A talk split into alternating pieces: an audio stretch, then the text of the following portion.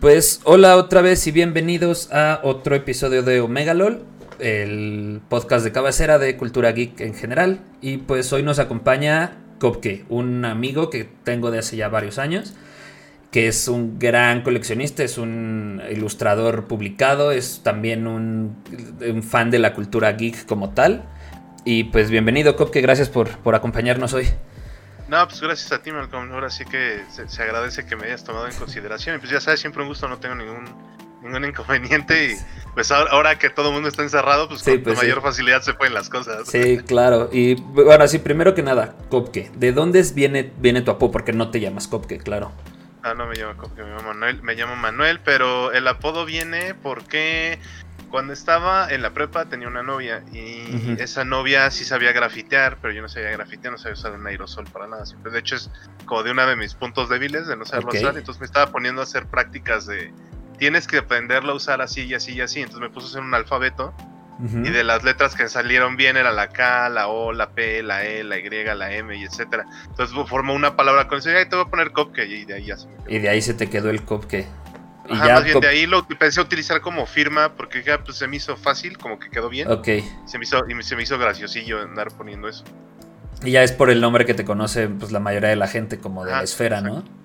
Exacto. Por eso de alguna manera. Ok, y este, pues nuevamente gracias por venir. Y pues empezando, Cultura Geek, yo estoy, te sigo en redes sociales, así, y por varios años he visto que eres un fan del anime, un fan de la, del gaming retro, y pues fan de, la de muchas de cómics, de muchas cosas, de la cultura geek en general, ¿no? Siendo siempre un ñoño en, ese, tema. Sí, sí justo lo que platicaba también con, con, Jimmy y otros amigos, los otros invitados del programa anterior, es que ahora, bueno, no ahora, ahora, sino ya lleva unos años, justo todo esto de cultura geek ya está empezando a ser mainstream, ¿no? Ya está empezando a ser algo cool algo que ya todo mundo conoce y antes, este, no que te vieran mal, pero simplemente no era como lo popular. No era, no era socialmente aceptado, eso también hay que, hay que verlo. O sea, de si estabas en los ochentas no era muy común, ya a partir de los noventas se empezó a volver como, como socialmente aceptado en el sentido de que, por ejemplo, muchos de nosotros, de los que somos ñoños, es porque fue como un gusto adquirido desde niño, ¿no? Que eran como cosas que te gustabas. Claro. Las fuiste como apilándole o le guardas cierto cariño, te causó tiene mucho que ver como con experiencias, porque por ejemplo es como ciertas personas dicen, ah, yo leía tales libros de, te leía tales números del hombre araña y me acuerdo que estaba tal dibujante, y estaban padres, y me enganchaba con las historias, los empecé a juntar y me volví como ñoño de cómics, otros que decían, no, pues sabes que siempre, o sea, como que veía mucha tele y veía, leía muchos cómics y me quedaba con las cosas y las empezaba como a juntar y después se me fue como haciendo un gusto adquirido, o luego dicen, no, pues yo mis juguetes siempre los cuidaba, entonces siempre tengo mis juguetes y entonces se volvieron como coleccionistas de figuras, pero por ejemplo en, épocas anteriores no existía como tanto acceso a tantas cosas, por ejemplo, pues obviamente si tú vas como de, de, de, cuando existe ñoños, siempre han existido ñoños, porque en realidad esto viene más bien de gente que es pasional hacia lo que le gusta, ¿no? Porque en la historia ha habido gente que es como ñoñas de libros, ñoñas de música, luego pues ya cuando empezó a ver el formato físico de, de, la música, porque antes ibas a un concierto así como Mozart, y pues decía, o sea, la gente como que decía apasionadamente, ay, qué bien fue esa como, como concierto que dio en, en, en, Versalles y todo el mundo, oh, sí, sí, sí, sí, y hablaban por medio de la prensa y expresaban como estas emociones. Pero realmente hasta que empieza a ver como formato físico, así como viniles, este, cassettes, como formas de que la gente pudiera concentrar o hacerse de estas, empezó a ver este como tipo de afición. Porque ya era también enfocado, pues vamos a decirlo así, como una especie de de son capitalista porque también producía, entonces ya era un negocio que circulaba también a producir cosas. Sí, claro, ya se empezó a hacer redituable, ¿no? el, Exacto. El tener el formato físico de las cosas, como, como tal, como dices. Te van a sacar el, LP de, los Beatles, que ahora un nuevo formato especial, y llévate el vinil así y así y así. O sea, es que también te vendemos el sencillo y, o los pósters, etcétera. Entonces hay gente que, por ejemplo, empezó a coleccionar así cosas de ese tipo. Entonces, a partir de las décadas fue evolucionando, pero no es hasta que empieza como este salto gordo cuando se acaba la Guerra Fría esto ocurre ya casi hasta los noventas. Y también a nosotros nos viene como el Tratado de Libre Comercio, porque eso, o sea, eso también tenemos una parte que ver ahí porque gracias a ese Tratado de Comercio como que Estados Unidos se beneficia de una manufactura barata. Entonces comienza a ver como este boom de producir cosas y hacer que la gente consuma cosas. Entonces empieza ya a ver como una especie como de... Si antes considerabas que había industrias serias, ahora había también crear como subindustrias que después fueron adquiriendo seriedad a partir de estas décadas. Entonces, pues cosas que eran como no vistas de manera muy seria como los cómics en los 90s y en los 80s empezaron a adquirir cierta popularidad porque se empezaron a disparar precios. No es que en los 70s no los no lo no fueran populares los cómics, se vendían bien, pero no eran como una especie de mainstream todavía, sino hasta que entre los 80s y los 90s que empezó a haber esto este este mercado especulatorio de que tus portadas valen tanto o mira este ya hay muchos niños que ya, ya pueden acceder a esto con esta globalización que empezó a acceder, existir. Y entonces, pues ya todo el mundo se empezó a convertir en una, una, una especie de industria que ya generaba mucho dinero. Sí, por supuesto. Y como dices, empezó a, empezó a darse, se le empezó a dar más valor a ese tipo de cosas, ¿no? O incluso en los juguetes, por ejemplo, de, oye, salió este juguete, este tiraje que trae un error en, en el pie, entonces esa vale mucho más porque es raro. Ese, ese, ese de los de Star Wars en particular, sí. Sí, sí, viene, sí tiene ya desde que salieron esas películas. De hecho, Star Wars es uno, es precisamente un, un asunto eh, mercadológico porque antes de Star Wars no existía como ese boom por ese tipo de figuras, eran como claro.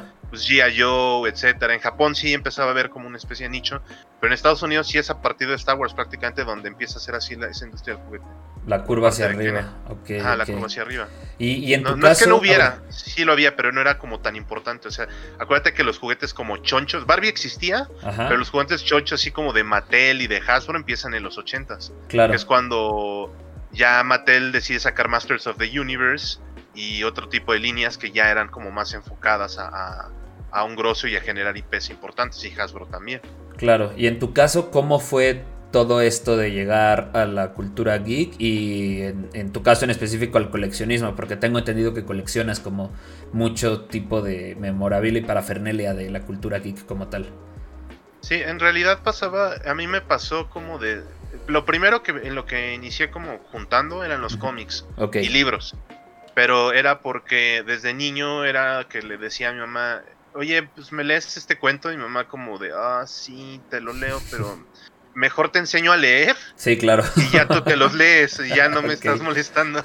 Mi mamá decía, pues órale, te los leo. Y era como, ¿qué le compro ahora? Ah, pues cómics de Spider-Man, cómics de esto, etcétera. Entonces, este, mi papá pues le iba bien en aquel momento y pues me traía muchas cosas de Estados Unidos, porque okay. antes del, del, del, del, Tratado de Libre Comercio, pues era importar las cosas, no era que sí. llegaran tan fácilmente. Y eran muy, cuando llegaban, llegaban muy caras. Entonces, también afortunadamente en esa época que nos tocó vivir, que es los ochentas, eh, como niños, eh, el, la paridad peso-dólar era muy accesible, o sea, eran sí. como tres pesos. Estamos de acuerdo que hubo décadas o personas anteriores a nosotros en que no les tocó esa gracia tan, tan afortunada. Nosotros nos tocó una época extraña porque había muchas cosas muy duras en el país, pero también había otras que facilitaban ciertas cosas, ¿no? Y en los 90 nos tocó un boom que también perdimos algunas, ganamos otras. Claro. Y hoy pagamos también algunas consecuencias Exacto. De, de, no estar preparado para eso, ¿no? Pero en aquel entonces era como de, pues con, ¿qué serán? Con unos 10 dólares llegas así con un fajote de libros importados, este, ¿cómo se llama? VHS de Estados Unidos, este un montón de cómics, entonces me traían así por lote maletas llenas y pues yo pues, me la pasaba leyendo un montón de cómics y los empecé a juntar, porque los atesoraba, porque decía, ay, qué padre están estos dibujos, qué padre está esta historia, me agrada lo que estoy leyendo, y aparte pues todavía me acuerdo, apenas iba a entrar a, a, a Kinder, yo ya sabía leer, entonces este, era como para mí una ventaja, y claro. también o sea, saber, in, saber inglés, o sea, yo ya sabía algo de inglés cuando ya había entrado al Kinder, entonces, por ejemplo, si, si entendí una película, un VHS como Snoopy Come Home, Okay. Que a mí en, en, en, español nunca me la pasaron.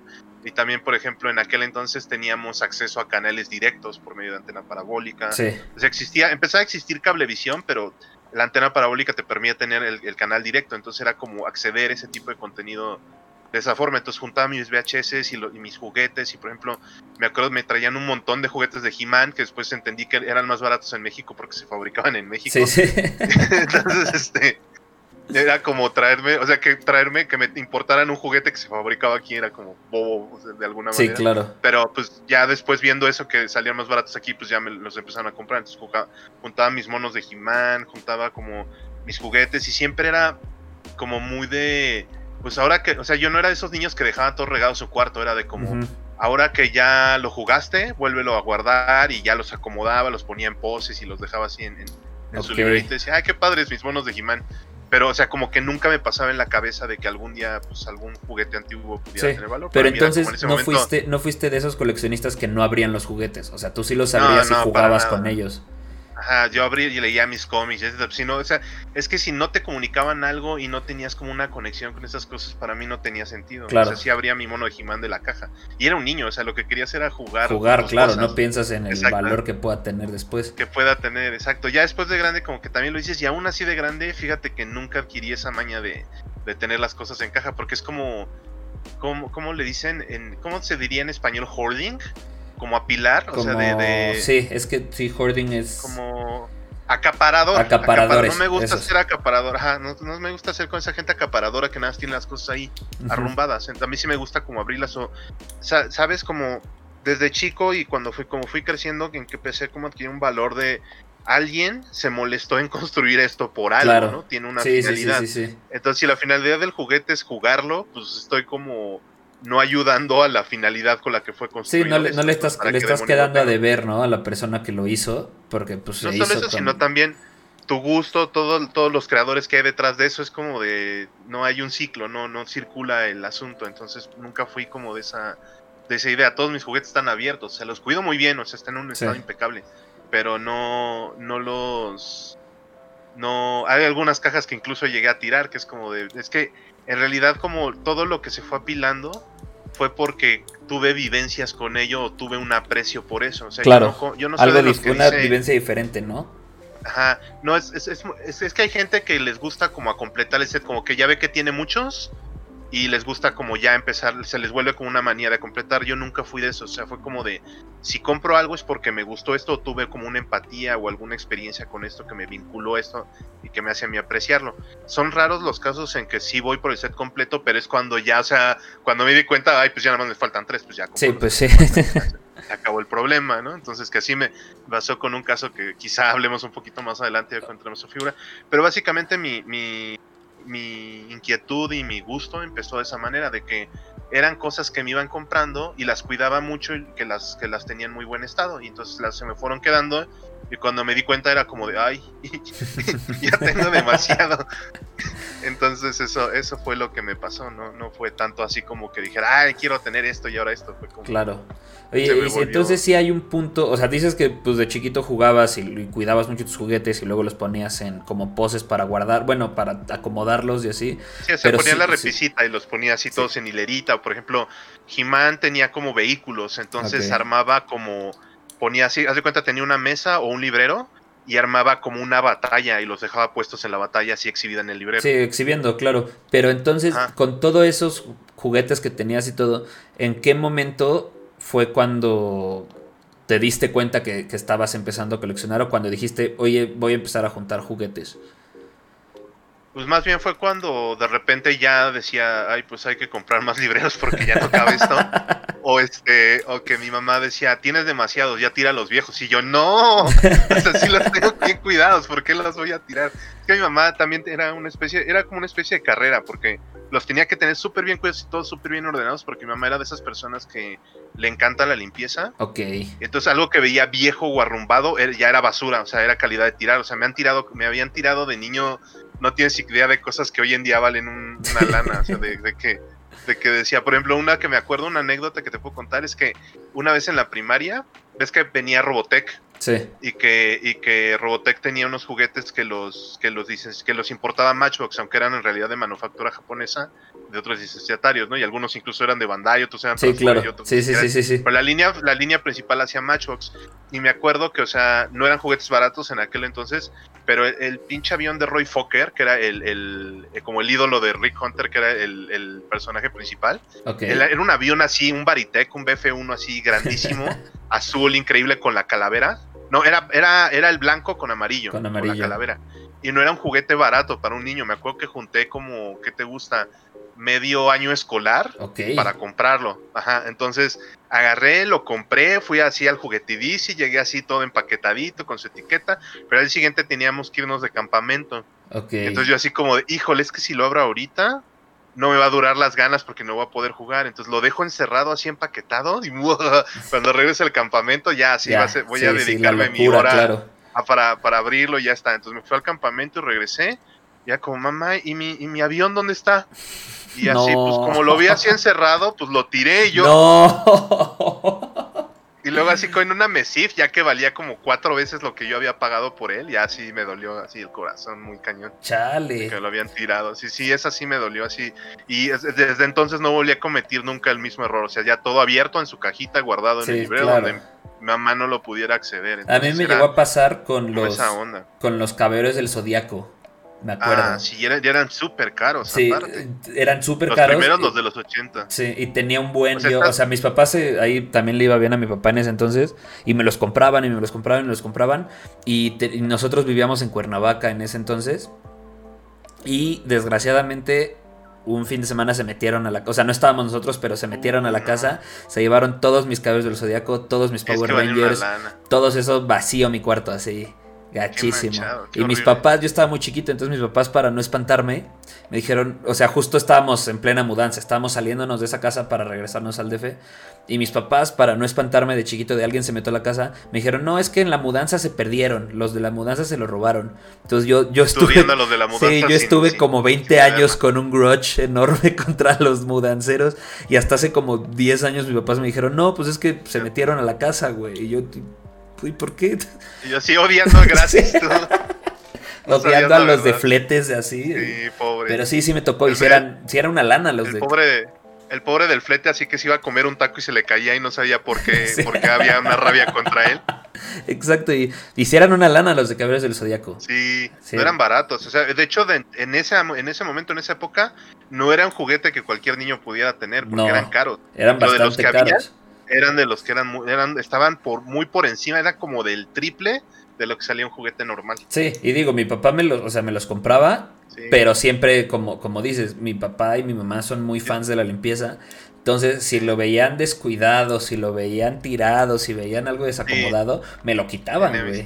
Sí, me decían, oye, están muy caros los malditos juguetes para que De hecho, con esos caballeros del zodiaco tenía también una una gresca. Era como de ¿Te acuerdas que, o sea, no estaban tan chidos los de los 80? Ya así como, si los veías se les caían las piezas, se les despintaban. Sí tenían un chingo de articulaciones, pero el mono apenas se podía parar porque pesaba un chingo con el metal. ¿ah? Entonces tú decías, pues es que sí, como que no están tan chidos, pero es que son caballeros de zodiaco y sí me duele y sí, los quiero, así como... Y luego salía el maldito niño del comercial así, ¿y tú qué signo eres? Salía así con todos con en la todos, Sí. Entonces decías así, maldito desgraciado, así como, ¿sabes lo que cuestan? Y entonces decías, maldito, maldito. O sea, como que odias al niño del comercial. Niño O sea, el niño no era su culpa, le pagaban para el comercial, pero, pero tú decías, maldito, sí los, sí los tiene todos y cuestan una lana. Y o sea, como que decías, pues no están tan chidos, pero sí los Sí, ya que los tenías no estaban tan padres. No estaban tan padres, pero sí decía, sí los quiero, porque pues era la caricatura del momento. Y los veías así todos, así chingones en el, en el comercial, porque aparte el comercial estaba súper bien hecho, tenía como stop motion. Sí, claro. Entonces yo decía, güey, es que el caballero está vivo y además de dónde saco algo de la parafernalia de la cosa que ahorita soy fan, ¿no? Claro. Porque ese era el único objeto en el que se podía traducir en ese momento. Este, tu fanático, claro. Y, más para. Un... eras fan de verdad entre, tus amigos. Y más para un anime, ¿no? Que era poquito el anime que llegaba a México. Entonces que era, japonés y que era raro y era como de no mames, o sea, solo Bandai tiene esto.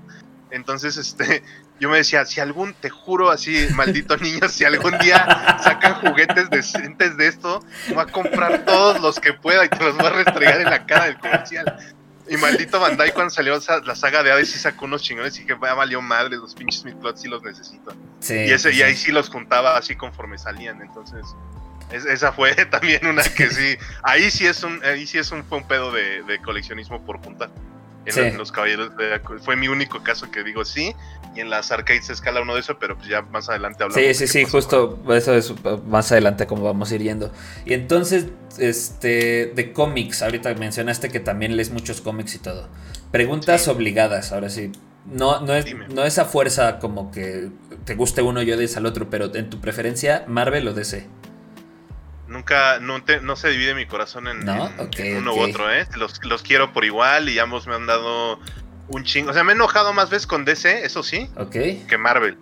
Pero los quiero por igual, o sea, me han dado un chingo de historias bien cabronas, artistas bien cabrones, este, incluso artistas que han estado en un lado y se han ido del otro. Se han ido al otro, sí, sí, chingo, sí. o sea, DC y Marvel para mí son así como parte de mi formación como ñoño, como diseñador pues, Yo creo que de mucha gente, yo incluido de, de muchas cosas, ajá. Y incluso...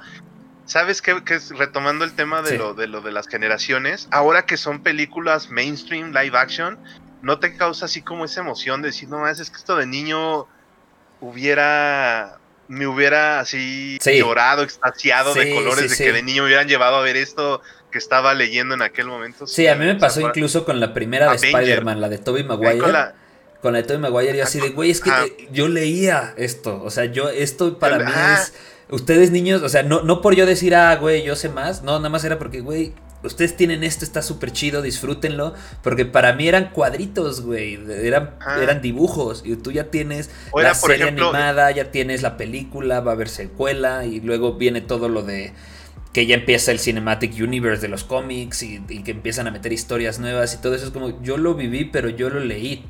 Es más o ah. menos algo que me pasó con Harry Potter. Yo leí Harry Potter desde que salió, desde el primer libro, así chiquitito, lo estuve leyendo. Y entonces, cuando alguien lee algo, se imagina algo completamente diferente en, la mente. Y luego lo ves en la película y es como de.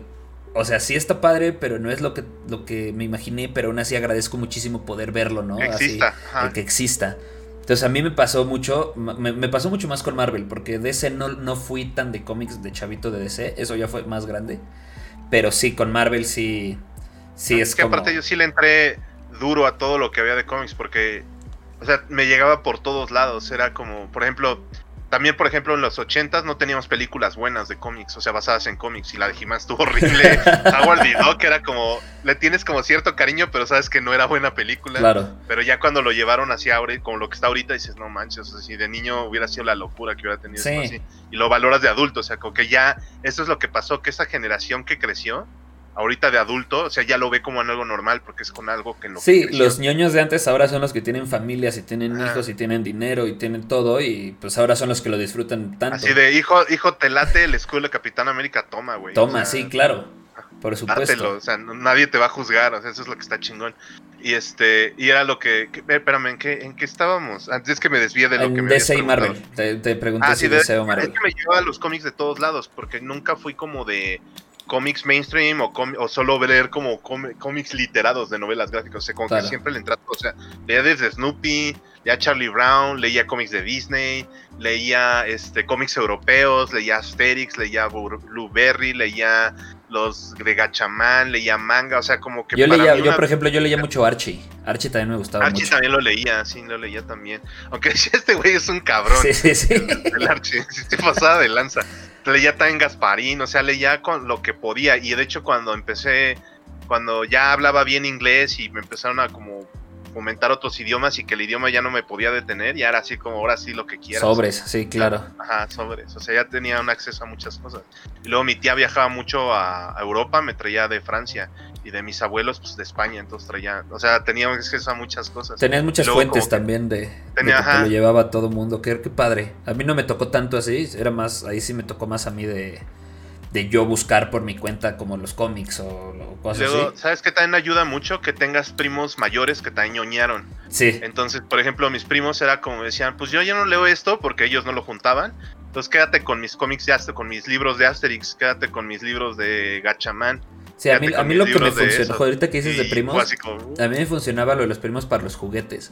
Porque tengo, mm. tengo un par de primos en Estados Unidos, uno más grande y uno un año más chico que yo, pero pues ellos tenían como todo el acceso a ah. estos, haz de cuenta, la baticueva que se ah, movía o todas esas cosas. Los cazafantasmas, o cosas que no llegaban aquí. Por ejemplo, todas mis tortugas ninja casi todas las compré en Estados Unidos. Sí, yo todas mis tortugas ninja las tuve porque fueron las que mis primos ya no usaban porque, ah, ya somos mayores, ya somos adolescentes. Y yo, ok, por mí no hay pedo, dámelas a mí, güey, ¿sabes? y luego que aquí las tortugas ninja valían oro, era así, no manches, tienes un chingo. Sí, sí, siempre tuve como, tenía una caja llena de tortugas ninja y tenía la, camioneta y tenía esto y la moto y no sé qué y todo. Yo me divertía muchísimo, entonces eso me ayudó mucho, como dices, los primos.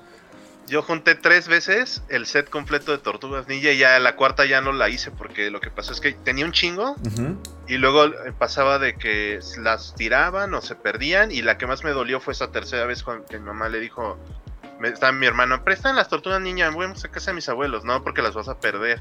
Préstanlas, préstanlas, préstanlas, no porque las vas a perder mi mamá, se las prestas, las va a perder y no nadie me las va a reponer.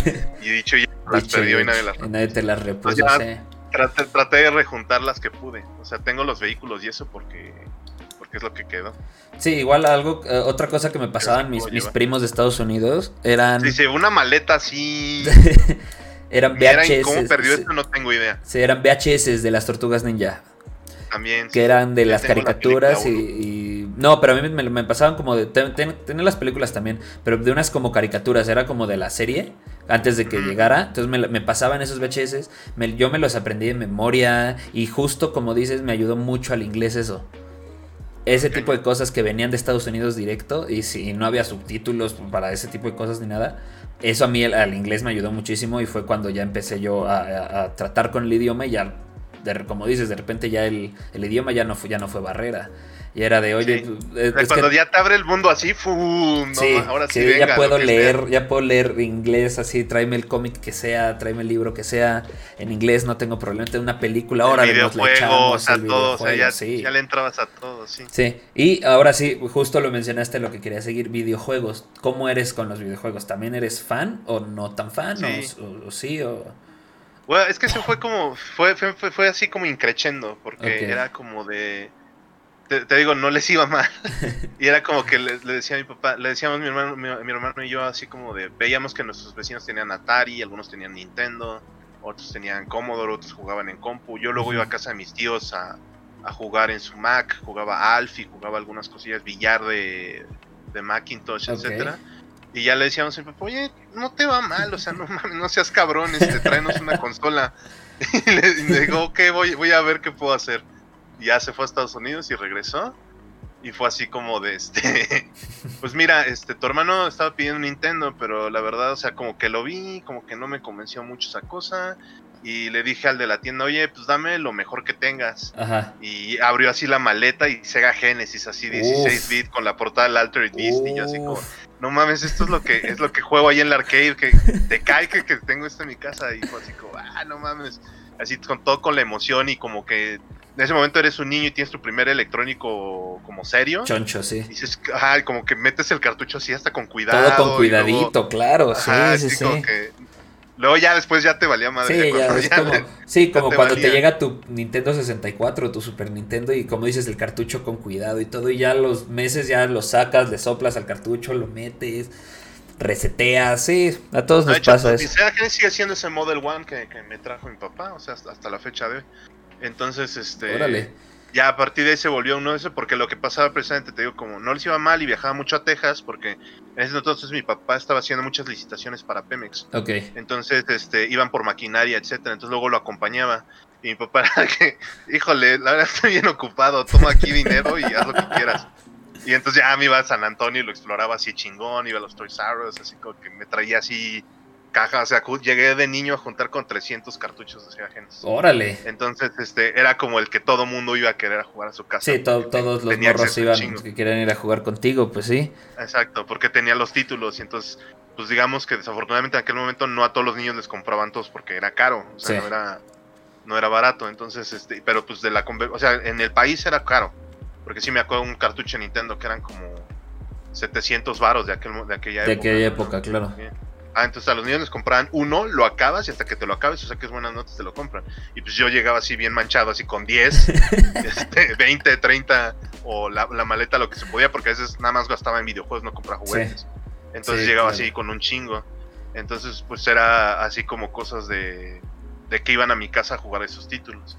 Y luego también pasaba, por ejemplo, Sonic 2 lo tuve como al día siguiente que se lanzó. Entonces llegué a la, me acuerdo que llegué a la primaria y la chico, no mames, yo ya jugué Sonic 2, está increíble, porque Sonic 2 era un hype así imbécil en la escuela, porque en ese momento estaba en la batalla de los 16 bits, estaba como, o le ibas a TurboGrafx 16, o le ibas a Super Nintendo, o le ibas a Sega Genesis, y pues la mayoría de los que iban a la primaria pues tenían acceso a esas cosas.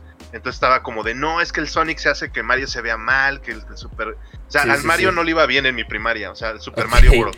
O sea, sí les gustaba y sí lo tenían, pero decían no es Sonic. Pero entonces todo el mundo, cuando iba a salir Sonic 2, todo, el hype en la escuela estaba así a tope. Entonces yo me acuerdo que, o sea, me lo compraron y me lo trajeron al día siguiente que lo lanzaron en el gabacho.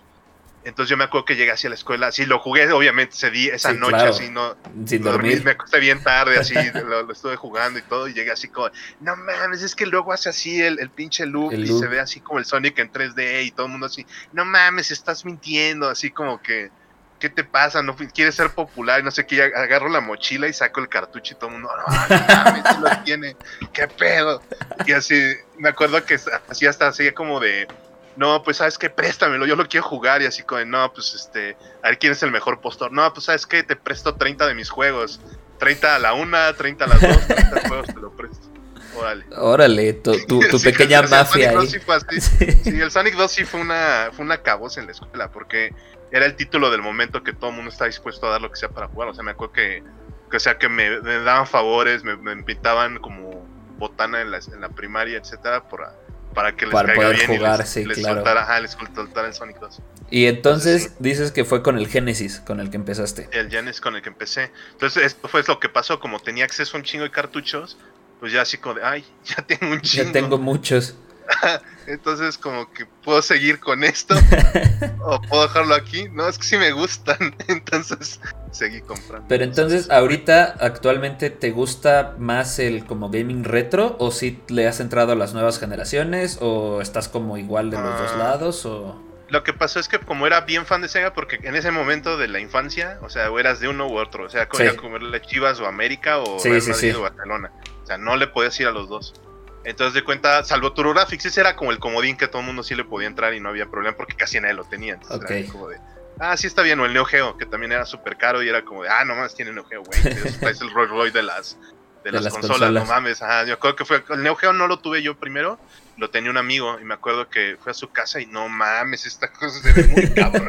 me decía, güey, el control es un arcade stick. Y yo así, vete a la chingada, ¿cuánto te costó esto? No, sí costó una lana, que no sé qué, el pinche Neo Geo y sí lo tenía así.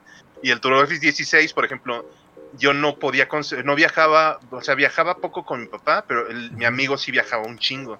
O ok. sea, porque también tenía familiares en Texas. Entonces, este, lo que hacíamos era que decía, no, pues veíamos en la GamePro o el Electronic Gaming Monthly, así como, no, pues estos juegos de TurboGrafx están chingones. Entonces él se los compraba primero y decía, ah, este que se compró no me gustó, entonces este no lo voy a comprar y este sí me lo voy a comprar. Ok, ok, Como ok. que el, güey, ese güey era como el que los probaba antes. El chivo expiatorio. Era chivo expiatorio con esos juegos, con los de Super Nintendo y con los de TurboGrafx 16. O lo de Super Nintendo, como yo no compraba Super Nintendo y él sí lo tenía, jugaba lo de Super Nintendo en su casa. Y yo le prestaba mis juegos de Sega Genesis, porque de Sega Genesis, de Sega sí tenía un chingo de madres. Entonces, este, eso fue lo que llegaba a pasar. Y eh, entonces, como pues todo el mundo andaba con esta batalla de, de irle a uno o al otro, entonces dije, no, pues ya Sega. Sega. Yo soy ya de Sega, o sea, yo ya no Nintendo. O sea, sí valoro algunas cosas de juegos que jugué de Nintendo, pero en general, lo que, lo, como que las consolas de Nintendo no me causaban ese appeal, como que en, en Sega veía como algo que era. O sea, siempre he sido más como de irle al underdog, al, al- Ok, al que no esperas que gane. Entonces, Sega veía como que con, con lo poco o mu- o mucho que podía hacer, hacía un chingo de cosas que se veían bien chingones. Entonces sí veía como a Nintendo con una mafia. Aparte, cuando leía un chingo la GamePro y la Electronic Gaming Monthly, pues me enteraba de todas las chingaderas que hacían los güeyes de Nintendo de la prensa, ¿no? Que, que los quemaban ahí. Entonces sí. Sí. decía, pero estos güeyes no son buena onda, o sea, no tengo por qué apoyarlos. Entonces Claro. ya Nintendo era como el enemigo. Entonces, este, ya de ahí sí fui Sega, entonces empezaba a juntar de Sega. Entonces, pues ya Sega CD, 32X, ya le entraba así de, no mames, y estos güeyes, sí, Sega Forever. Donde me dolió fue cuando ya hizo la transición del Saturn, porque para entonces ya mis papás estaban divorciados y ya no podía acceder tan fácil a las consolas. Entonces ya le Ok. decía a mi papá, oye, mochate con un Saturn. Y decía, no, es que este sí está bien pinche caro. Es que el Saturn, aparte como no hubo tantas, las pocas que llevaban en México llevaban al mercado negro, que era así Sí. como estos tianguis, como Tepito, etcétera, y Sí, costaban sí, un ojo de la cara. O sea, como que papá, pues mira, sí te quiero y todo, pero pagar esto por esta madre, no. O sea, sí, es, es- está un, es, cuesta un chingo de dinero. Entonces el Saturn me dolió. El Saturn me quité la espina como ya está entrados los 2000 que ya me regalaron uno, porque no, era tan, no era nada sencillo conseguirlo en, México. Pero ya, o sea, como que me dolió la espina. O sea, sí tenía como mi acervo grande de, Sega Retro. Ajá. Y luego Saturn fue como el, lo que me dolió porque fue el debacle donde no, no podía hacer eso. Entonces, lo, cuando jugaba Saturn iba a casa de una amiga que me porté bien cuando tenía yo el Sega Genesis, entonces le dejaba jugar todo lo, que, ella quisiera. Entonces su papá era piloto, entonces iba a su casa porque su papá viajaba y le traían los juegos. Le trae los juegos. por ejemplo, llegaba, llegaba así con la gameplay y le decía, no más, este juego va a estar chingón, es, es el es el Virtua Fighter y esta madre es el, el Panzer Dragon. Ah, ok, lo voy siempre, que me los traiga. Ya se los traía, ya, no así, sí le traían pulos. O sea, me encargaba de que tuviera los títulos chingones y gracias a ella los podía jugar. Ok, Entonces, este, eh, el Saturn sí me dolió y para el Dreamcast sí ya dije, ahora sí ya puedo, ya, o sea, voy a entrar a la universidad, pero ahora sí ya ahorro bien y tengo como chambillas. Ya me lo puedo costear. Dinero. Ajá, y sí dije, esta es mi revancha y es como Sega te quedé mal en el Saturn, pero el Dreamcast me voy a ir con todo. Entonces ahí sí le, le metí varo y cuando viajaba, etcétera, pues sí me traía los juegos, pero me dolía que no los importaban, entonces aquí no podía conseguir nada. Y me acuerdo que le decía así el de la tiendita, oye, este, te pago el triple de lo que cuesta este juego, pero tráemelo. No, no, no, no, porque Sony me está dando esto y me están diciendo el distribuidor que si yo vendo Dreamcast, este, no me surte estos juegos baratos, entonces no te lo vendo. Chale. Ah, chale. Entonces todo lo que tenía de Dreamcast era porque no traía del gabacho y, y pues eso, o sea, de que papá como éramos muy distanciados, este, en el Dreamcast era así como pues, este, quiero tratar de hacer una conexión con ustedes dos, entonces ya nos llevó de viaje y ya cuando veníamos de regreso de, de Texas. Oye, para allá no es México, para allá es como Nevada o California. Sí, así como me decía, me daba el avión en el viaje. Y de repente así como, ok, estamos en California, what's, o sea, ¿qué, qué, chinga, ¿qué pasa, no? Sí, sí, sí. Me dijo, pues sé que lo mucho que valoraste, que de niño te di el Sega Genesis, entonces hoy es 99 del 99, ve por tu Dreamcast en el lanzamiento y así. Wow. Así que valoró, entendió lo que a mí me gustaba, o sea, como que nunca tenemos como esa conexión y como que es con la poca, con la cosa con la que nos vinculábamos, ¿no? Sí. Que era ese gusto que yo tenía por Sega. Entonces ya así 99 mi Dreamcast y era así como de House of the Dead o una BMU, que era la tarjeta de memoria. así que hago House of the Dead y ya casi cuando llego, vale madres, el Sonic requiere que salves. este, pues ¿qué hago? Pues ya no apago la consola. Así como 48 horas el Dreamcast encendido para poder salvar este, el, Sonic.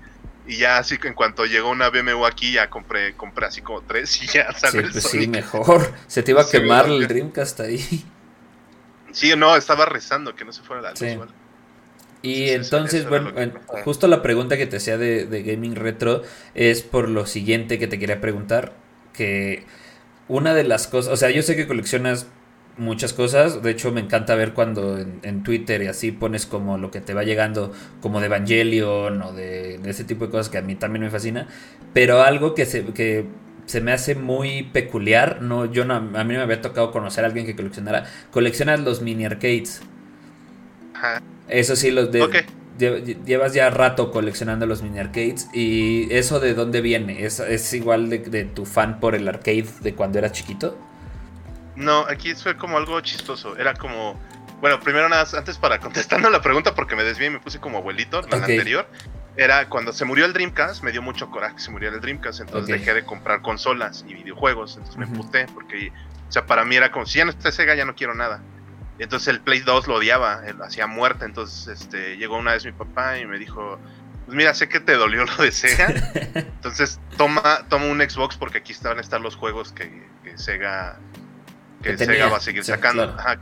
o sea, como lo que ya no salió en Dreamcast, sé que va a salir aquí, entonces tuve un Xbox y ya así Shenmue, Panzer Dragoon y ya le, compré y fue como mi alivio y fue como a partir de ahí que empecé ya a contar lo moderno. O sea, el Play 2 lo odio, no, lo no tengo ningún juego de Play 2, no, me puedes poner esa consola enfrente porque la detesto, pero, o sea, ya después el, el, Play 3 cuando empecé a escribir para sitios de videojuegos era como mi editor, que en ese entonces era Chris... Eh, Chris Powell de Sega Nerds en Estados Unidos era como me decía, haz la reseña de esto. Le digo, ah, pero no tengo Play 3. Dijo, ah, bueno, te mando uno. Entonces el Play 3 lo tenía por. Por chamba. Que él me regaló. Ah, porque él me lo regaló, o sea, para que sacara reseñas. Y luego me mandaba un PC Vita o esas madres, me regaló las consolas. Y luego, pues, o sea, resultó que ya tenía un montón de códigos de Play 4 y esto, y fue así como llegó una vez y me dijo, toma un Play 4. O sea, la única consola, las únicas dos consolas modernas que sí llegué a comprar fue el Xbox One, que estaba muy barato, o sea, que dije, ah, si no, no tengo que decir que no está. Y el PSVR, el PSVR sí es la única consola de Sony por la que yo sí he pagado. Ok. Esa sí, esa sí es la única consola de Sony. Y ahí ya, o sea, no se ha detenido el, momento por, por, reaccionar moderno. Y aparte, por ejemplo, ya en esa era moderna me volví de PC. Entonces ya no había, o sea, como que PC me permitió acceder a un montón de cosas que salían en todos lados. Sí, claro. ya no había de que me quedaba sin el juego, eso fue lo que pasó.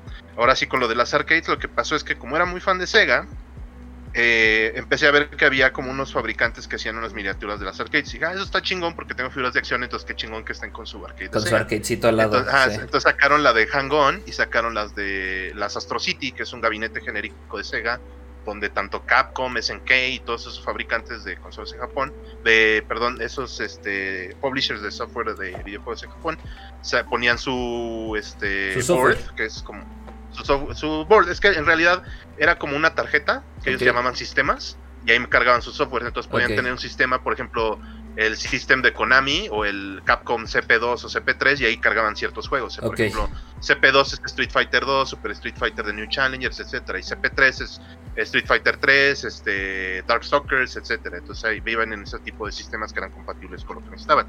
Pero las necesitaban un gabinete, entonces el gabinete había de varios fabricantes. Eh, SNK generalmente hacía los suyos, pero Sega, el, el Astro City, era es como la, el gabinete icónico japonés más más renombrado porque era el que todo el mundo usaba. Ok.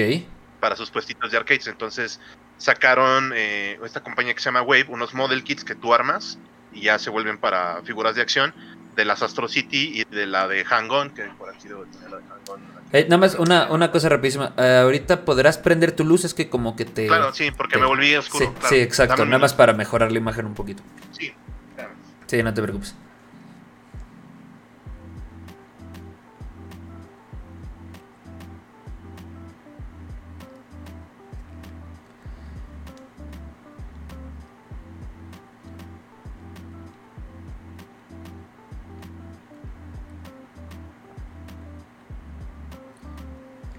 Perfecto, sí, ya, ya te ves mucho mejor. Se, oscureció el día. Sí. Entonces, bueno, el asunto es que empezaron a sacar este tipo de gabinetitos, que eran que tú las armabas. Ok, sí, sí, sí. ese, es de los, no, ese no lo había visto de juego de motos, está súper padre. Sí, es el hang de Sega. Entonces, ya no más las quiero. Las empecé a comprar y de repente empecé a que empezaban a sacar más y que había algunas que ya habían salido que estaban padres, de también así como de Namco, que era como la del gabinetito del Taiko Drum Master. Órale. Entonces dije, no, así lo quiero. Y entonces los empecé a comprar. Y cuando de repente me di cuenta, pues ya tenía un chingo. y era así como de, ah, ¿cuántas me faltan? Y así como de, ah, pues me faltan como de las que ya habían salido que nadie tuvo. Me faltan tres que eran las de Street Fighter. Y dije, ah, pues ah, las voy a tratar de conseguir, ¿no? Entonces, pues ya empecé a hacer como una cacería, pero vi que las de Street Fighter eran muy complicadas porque habían salido hace un chingo.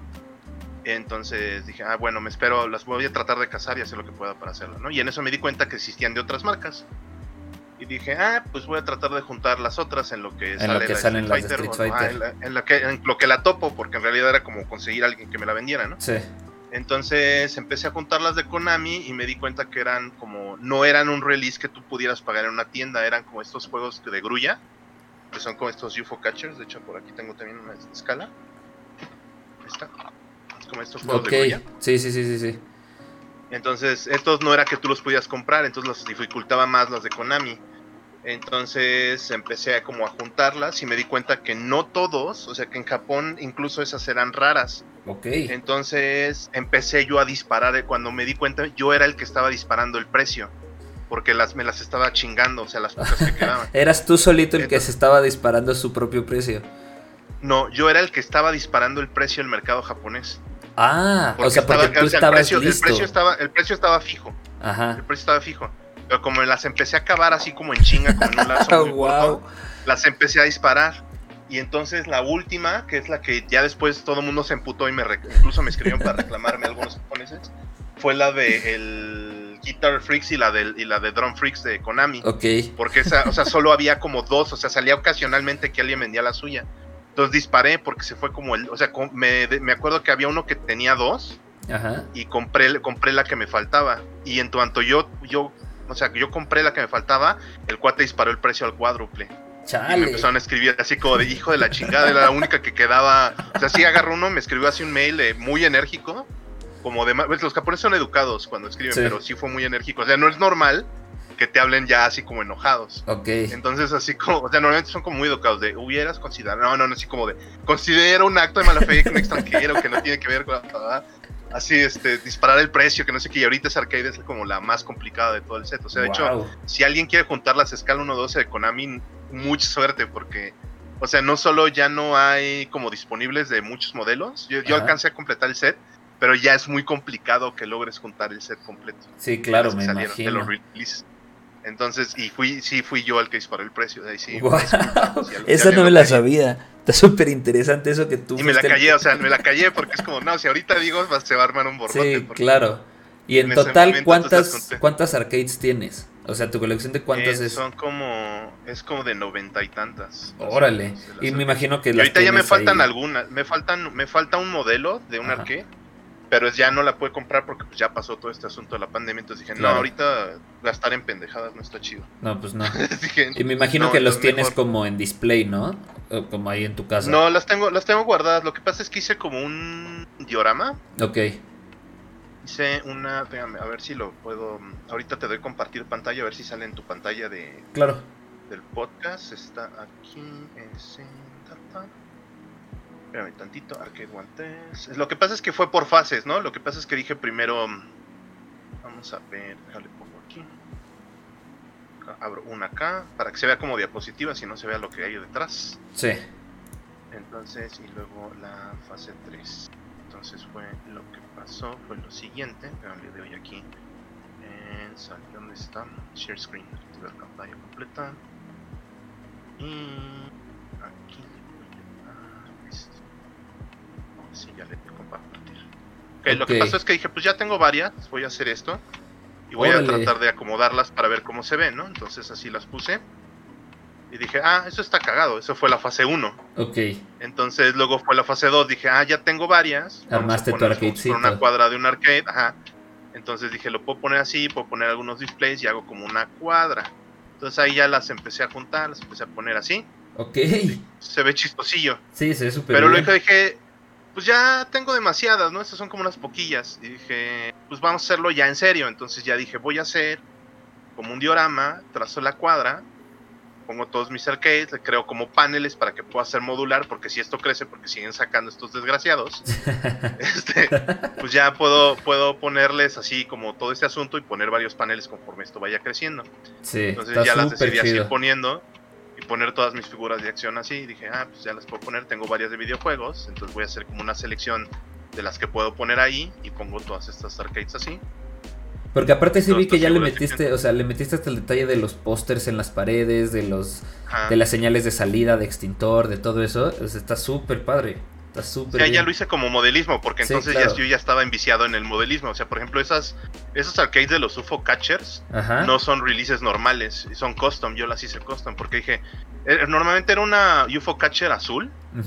Entonces dije, es el mismo estructura de la UFO Catcher de Sega, pero sin licencia. Entonces, si yo creo los decals y los y la pintura adecuada, puedo modificarla que sea la UFO Catcher, la Sega UFO Catcher y la UFO Sega Sonic, que son Sí, las dos que son compatibles con ese modelo. Ok. Entonces las modifiqué para que fueran así. Y ya también dije, ah, pues ya tengo técnicas de modelismo, puedo hacer pintura, puedo hacerle como el, el este, y puedo hacer como mis stickers. Acá soy diseñador gráfico, entonces dije, ya, pues, no cuesta nada hacer estas cosas. Está Entonces, por ejemplo, las Astrocity, padre. que ¿eh? es- las Astrocity, que son estas blancas que se ven aquí, Ajá.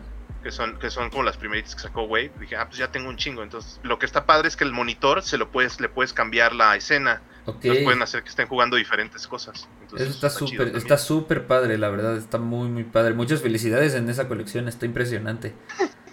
Sí, es, es un, es- fue un gasto, una locura. Eso fue lo que pasó con esto. Entonces, pues ahí, ahí fue la parte divertida. Sí, Ya que- cuando me di cuenta, te digo, ya era muy tarde. este, ya tenía todos esos releases. Eso fue lo que pasó con esas. Y pues ya lo que pasó al final es que salió la de Street Fighter. Salió un, un sujeto que la tenía. Y le dije, ya en calor te doy como 3000 yenes arriba y ya ni la metes a subasta, entonces véndeme las dos que te quedan de Street Fighter 4. Ya mejor le va. Ya me las vendió y cuando se dio cuenta cuando ya llegaron los demás compradores a como, ¿la tienes? No. ¿A quién se la vendiste? A ese güey. Este, eso fue lo que pasó. Después ya sacaron como un restock muy diferente que ya no era la misma. Entonces conseguir la, la primera Street Fighter 4 es la complicada. Ok. Ya la de arcade, la de Super, la de Street Fighter 4 Arcade Edition sí la puedes conseguir. Y la otra que sacaron, pero la, la primera, la que es nada más Street Fighter 4, o sea, es que sacaron una de Ultra Street Fighter 4 y la de eh, Street Fighter 4 Arcade Edition, esas dos se las puedo conseguir, pero la primera, que es Street Fighter 4 solito, esa es la que es complicada. Esa es la que es complicada. Y las de Konami. Ajá, y las de Konami. Las de Konami ya no se las deseo a nadie, porque eso sí, si es, si es ya va a ser un pedote el que, que las quiera juntar hoy en día. Pues sí, muchas, muchas congratulaciones en esa colección, está impresionante, ¿eh? está muy padre. Está muy, y esa fue fase 3. O sea, ahorita ya voy en fase 4. Ah, ya hay otra fase. Órale. Ya, hay otra fase, es la que estaba construyendo, pero te digo, me falta un release. Ok. Es la, es la que, como estaba ese Ok, ok. Y ahora sí, como, como último tema, este, mencionaste justamente, digo, lo mencionamos al principio y lo mencionaste ahorita, que gracias a que eres diseñador gráfico pudiste hacer los stickers y todo eso para la fase 3. Y me, yo mencioné que eres un ilustrador publicado. ¿Nos ¿Me puedes contar un poquito más de eso? Digo, yo ya conozco, pero para la gente que nos escucha. Ajá, eh, bueno, con este camino de ilustración, pues también he ilustrado para varios libros. Eh, algunas de las editoriales para las que he elaborado fue SM, cuando hacen libros de idioma inglés para educación. Okay. Eh, he ilustrado con imágenes para muchos de esos libros. y después, bueno, también en estas inquietudes que soy fan de videojuegos, etcétera. He publicado en algunas cosas de Fangamer, un libro que se llama Sega Sign, que era beneficencia. Okay. No me acuerdo a quién dieron la caridad, pero pues éramos ilustradores que mandamos nuestro arte a esta. Y tú venías que ser, eran ilustraciones de Sega, entonces se publicó esa. Y, Mother, o hay un libro que se llama PK Sign, que lo tengo ahí atrás, pero bueno, ahí lo, ahorita ahí lo tengo que dejar porque no es moverme otra vez para allá. Claro. Y ahí está publicado y también eh, por parte de Textofilia y con Aculta, sí publico un libro que sí es mío mío, con 100% de principio a fin, que se llama Donde nace el color y lo pueden conseguir en las librerías del Fondo de Cultura Económica y en las librerías de Conaculta, es ahí donde lo encuentran, porque ellos son los que publican. Perfecto, sí, todo, todas tus redes y todo eso va a estar ahora sí que abajo en, para que se contacten contigo porque quien yo que he tenido oportunidad de ver tanto tus ilustraciones como tu trabajo de, modelado y todo eso, puedo recomendarte así ampliamente. Y aparte, siento que si eres una persona que es muy abierta, si alguien quiere llegar a platicar contigo de modelismo, de, de, las mini arcades o del Sega o algo así, tú nunca has tenido un problema con eso. Gracias a eso estás aquí conmigo y te lo agradezco nuevamente. Y pues. Es, un gusto ñoña. lo único que sí es que luego soy como abuelito. O sea, también, no sé, lo que me da gusto es que tanto gente extranjera siempre, cuando tiene dudas de ciertas cosas, me pregunta y me da gusto como poder ayudarlos en, lo que están buscando. Sí, claro. que, tal juego, ¿cuál era? ¿O dónde conseguiste eso? ¿Eso de dónde salió? Y ya les explicas, no, esto era tal y tal y cosa que salió en tal año. Y, hace esto y esto lo otro. Entonces, esa parte me da gusto, o sea, porque ayudas a que crezca la comunidad. Claro. Entonces, sí, sí, está súper chido. Y pues la verdad, yo Digo, nos conocemos ya de, varios años, no nos frecuentamos tanto, pero, pues, estamos, en, estamos en contacto. Sí, estamos en contacto por redes sociales, platicamos mucho te, a veces te pregunto cosas del, ahora sí que del, muño, del mundo ñoño y todo eso y me ayudas en muchas dudas que tengo incluso de PlayStation o de cómics o de anime o de... Sí cambiaste, sí cambiaste el disco duro de tu Play Sí, claro, por supuesto que lo cambié y también pedí mi, mi, repuesto para el Joy-Con, los, para los joysticks de los Joy-Cons. Como me dijiste. Se Sí, sí, sí. No, y sí te alivianó, ¿no? El espacio en el, en el Play 4. Muchísimo, muchísimo me alivianó, muchísimo. Ahorita soy el más feliz con ese espacio en mi Play 4. Pero este. Pero pues, pues, muchas gracias por darte una vuelta acá con nosotros. Y como te digo, todo, todos tus datos van a estar abajo, tus redes sociales para que se contacten contigo. Muchas gracias. Creo que demuestras que el ñoñar es padrísimo y que puedes tener, o sea, que puedes tener una vida con el ñoñeo de la mano. No, y sana, o sea, es que no tiene por qué. Es que también eso es importante cuando eh, yo me juntaba así con banda así de cómics, era como, pues externalo, que te valga madre, ¿no? Eso es como, si te gusta, pues ya eso eres tú, ¿no? No es como que tengas que ir en esa parte y eso siempre ha sido en mi vida, o sea, desde la universidad, la escuela, siempre ha sido, pues sí me gustan los cómics, sí me gusta hacer esto, pero eso no impide que hagas todo lo demás. Exacto, no, te hace, no, no, eres como el personaje este de Cartman en South Park cuando juega World of Warcraft. No, O sea, no estás encerrado en tu casa sin hacer nada porque te gusten los cómics o los videojuegos. Sí, no. Pero pues bueno, Cophead, muchísimas Ahora encerrado por chamba y por la Sí, ahorita por la cuarentena, pero digo, tampoco me quejo, como antes de, empezar a grabar comentamos que al parecer nosotros llevamos viviendo en cuarentena 20 años, pues ¿no? Porque llevamos así, estamos acostumbrados a este tipo de cosas. Pero pues bueno, Copke, muchísimas gracias por darte una vuelta por acá. Este, Eres bienvenido cuando quieras venir a ñoñar, a platicar, a lo que sea. Avísame y estamos en contacto. Avísame y es yo con gusto. Claro, y pues muchas gracias por todo, por la información. Fue un, me, divertí muchísimo en este capítulo. Aprendí muchísimo en este capítulo y pues seguimos en contacto, amigo. Muchas gracias. Estén muy bien. Sí, hasta el próximo capítulo. Muchas gracias por escucharnos y nos vemos en la próxima ocasión. Nos vemos el próximo capítulo de Omegalol. Gracias a Copke. Chao.